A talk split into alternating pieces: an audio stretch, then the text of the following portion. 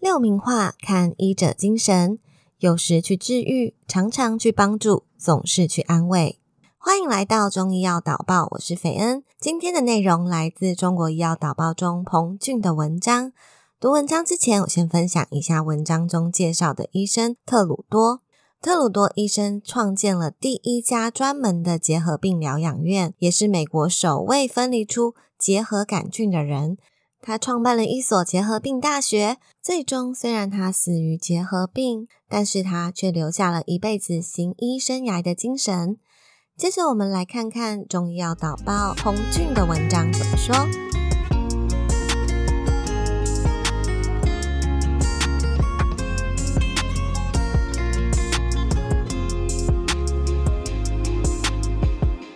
在美国东北部的湖畔。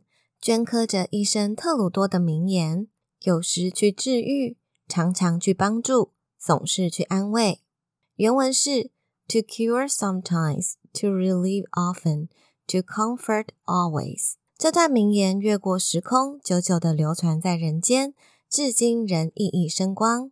我们现在透过几幅世界名画去解读医者如何去治愈、去帮助、去安慰。第一幅画叫做《第一次看牙医》，这幅画会让人感到非常幽默。画中的小女孩第一次来看牙医，很害怕，不知道会发生什么情况。为了消除孩子的恐惧，医生把自己的拔牙钳藏在身后，同时扮着鬼脸说笑话，逗小孩开心。从这幅画我们可以看到，病人恐惧的东西并不是医师，而是医师所代表的疾病。对疾病的恐惧已经植入了我们的基因中，这个时候医生就需要多一些耐心来帮助病人消除或缓解痛苦。第二幅画，悉心照料的护士，法国著名画家夏尔丹的画，从中可以看到早期护士的工作任务不是打点滴打针，也没有多少的技术含量，他们所做的就是帮病人剥一个鸡蛋，准备一些牛奶，切一点面包。这样的帮助对于病人来说也许很简单，但却最贴心。第三幅画《医师和病人》是荷兰画家斯特恩于一六六五年完成的作品。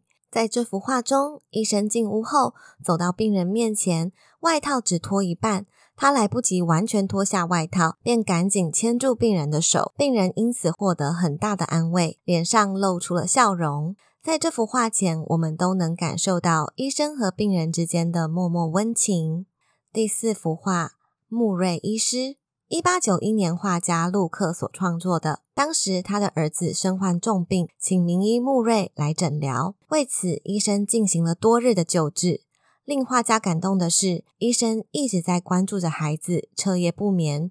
尽管孩子的母亲都经不住悲伤和疲劳，趴在桌上睡着了。在这幅画里面，可以看到画家对于细节的表达。医生的眼睛眨也不眨的注视着患者，眉宇间、目光中都充满着担忧。这种对于病人的细微体察和关怀，就是对于患者和家人最好的安慰。第五幅画，拿破仑审查雅法鼠疫病院。画中，拿破仑正用手去触摸一个鼠疫患者，而当时鼠疫是欧洲最恐怖的传染病。与之鲜明的对比是。旁边的一个士兵正拿着手帕遮挡住口鼻。同样的，在中世纪，作为医生的僧侣和修士，即使知道接触麻风和鼠疫病人可能会致死，仍会义无反顾的照顾他们。这不是冷漠的反应，按照科学规程或是医疗效率来行事，而是对于他人的关爱，回应他人需求的本能反应。对今天的医生来说也是如此，不能表露丝毫的嫌恶。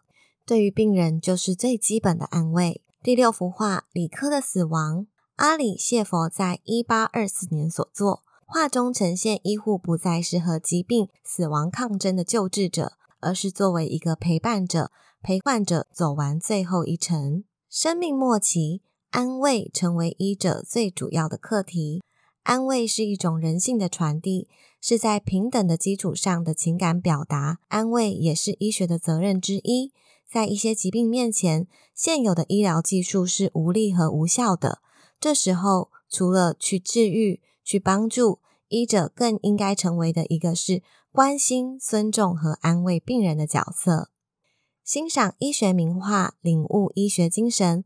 无论医者到达何种的职业高度，都该一如既往的做一个有着悲悯情怀、社会责任感、能够积极治愈、主动帮助、懂得安慰的医者。以上便是今天的中医药导报的分享，感谢您的收听，我们下次再见。